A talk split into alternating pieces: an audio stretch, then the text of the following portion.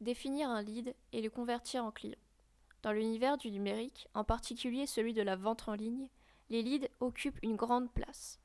Souvent confondus avec les prospects, ce sont des contacts enregistrés auprès de potentiels clients.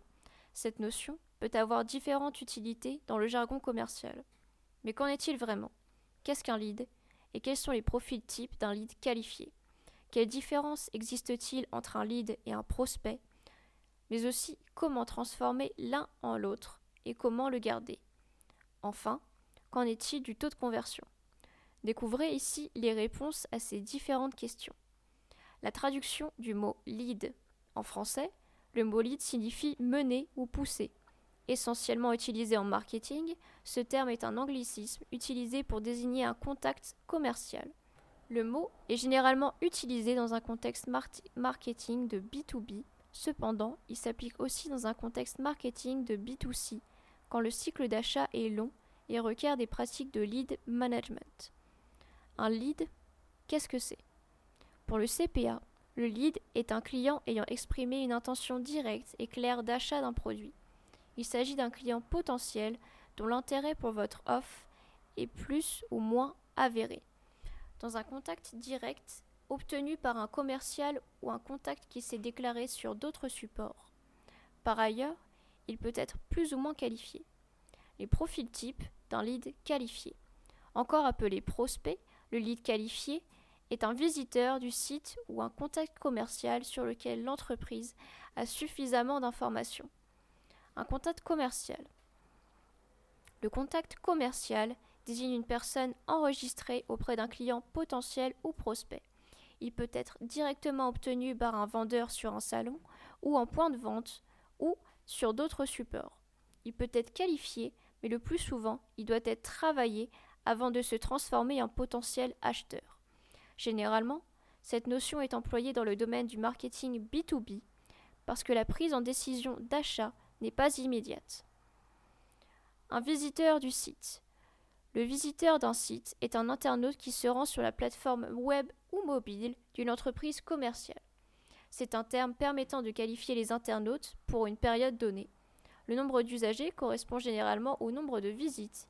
Ils sont comptabilisés sur une journée grâce à une méthode interne reposant sur des données techniques.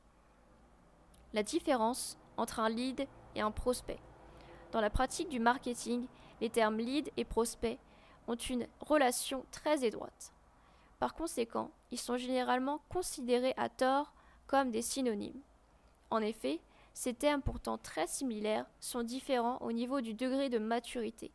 Le lead est considéré comme un simple contact pour lequel la société n'a que des informations basiques, car ce dernier a manifesté un intérêt pour le service qu'elle propose. Cette définition est différente de celle d'un prospect. Vous ne savez pas vraiment si le lead fait partie de vos clients cibles. Vous n'avez pas assez d'informations sur lui. Le prospect, quant à lui, désigne un contact commercial qui a bénéficié d'une qualification venant du service commercial. En d'autres termes, il est un lead qui a la capacité de devenir un client. Il correspond parfaitement à votre client cible et il s'intéresse au contenu que vous publiez. Par ailleurs, le lead devient un prospect lorsqu'il a été contacté par le service commercial. À cet effet, l'entreprise se réfère à son niveau de maturité qui est déterminé dans la phase de scoring.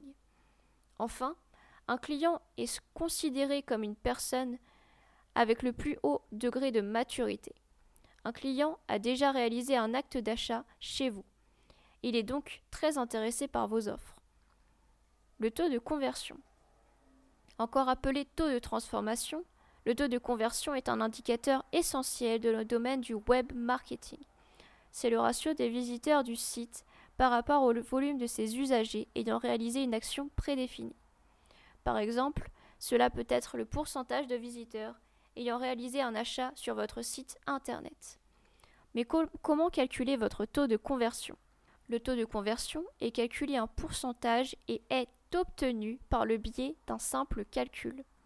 Pour le déterminer, il suffit de diviser le nombre de personnes ayant effectué l'action prédéfinie par le nombre de visites sur votre site. Le résultat sera ensuite multiplié par 100 pour obtenir le pourcentage et donc une meilleure lisibilité. Est-ce que votre taux de conversion est bon? Au même titre que le taux de rebond, le panier moyen ou le temps passé sur une page web, le taux de transformation est un indicateur clé de performance. Il est déterminé en fonction de plusieurs facteurs, dont le secteur d'activité, le trafic, la saisonnabilité, l'appareil utilisé et le produit commercialisé. Par conséquent, objectivement, le bon taux de conversion n'existe donc pas. Toutefois, plus il est élevé, mieux c'est. Par ailleurs, s'il est plus élevé que la moyenne du secteur dans lequel vous exercez, cela signifie que votre stratégie commerciale est efficace. S'il est bas, une amélioration s'impose. Mais comment faire lorsque le taux de conversion est bas? La chute du taux de conversion d'un site est en fait très inquiétant. Ceci peut être dû à une absence de moyens de réassurance dans le processus de vente ou à la longueur du parcours du client. L'absence de signature électronique, de marketing sur la plateforme, ainsi que la faible ergonomie du site sont aussi des facteurs qui entraînent la diminution du taux de conversion. Si vous êtes dans une telle situation, commencez par redéfinir vos buts. Définissez clairement l'objectif que vous désirez atteindre et les pages à tester. Grâce à Google Analytics, réalisez un sondage auprès de vos clients afin de déterminer les forces et les faiblesses des pages qui vous intéressent. Vous pouvez ainsi déterminer les problèmes et en déduire les véritables leviers d'optimisation du taux de transformation. Aménager, le contenu de votre site pour résoudre les problèmes et expérimenter la stratégie mise en place sur une semaine. Transformer un lead en prospect. La transformation d'un lead en prospect est l'ultime étape du stratégie marketing. Les équipes commerciales travaillent fortement sur cette étape. Pour ce faire, commencez par récolter des informations clés sur chaque visiteur. Bien au-delà du simple contact, la récolte consiste à nourrir la relation commerciale avec le client pour obtenir des données supplémentaires sur ce dernier. Une fois ces informations réunies, pensez à classer en priorité les personnes à contacter. À l'aide d'une technique de lead scoring, classez chaque contact du plus mûr au plus froid. Centralisez ensuite les informations sur chaque usager. À cet effet, pensez à utiliser un outil de CRM afin de conserver l'historique des échanges. Vous pourrez parfaire l'organisation de votre lead scoring et offrir aux commerciaux des informations pour affûter leurs propositions. Par la suite, assurez-vous de garder contact avec les prospects en automatisant un programme de relance. Créez pour chaque prospect une offre personnalisée et veillez à répondre à leurs messages en moins de 24 heures. Ils seront ainsi satisfaits et voudront revenir vers vous à chaque occasion. En outre, pensez à faire une veille constante afin d'adapter les offres aux besoins de vos prospects. Gardez vos leads, les étapes à suivre. Avec la concurrence qui existe sur le marché, garder un lead n'est pas tâche facile.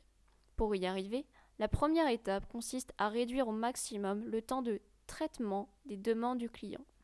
À cet effet, mettez en place un chat ou CRM afin d'optimiser le processus de qualification et le partage des données.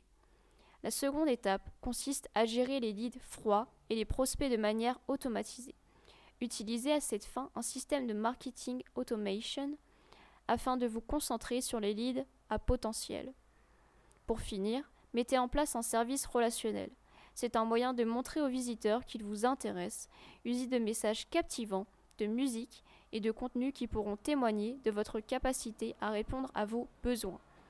Enfin, le but est qu'un contact devienne un lead, puis un prospect pour ensuite devenir un client qui achète votre solution.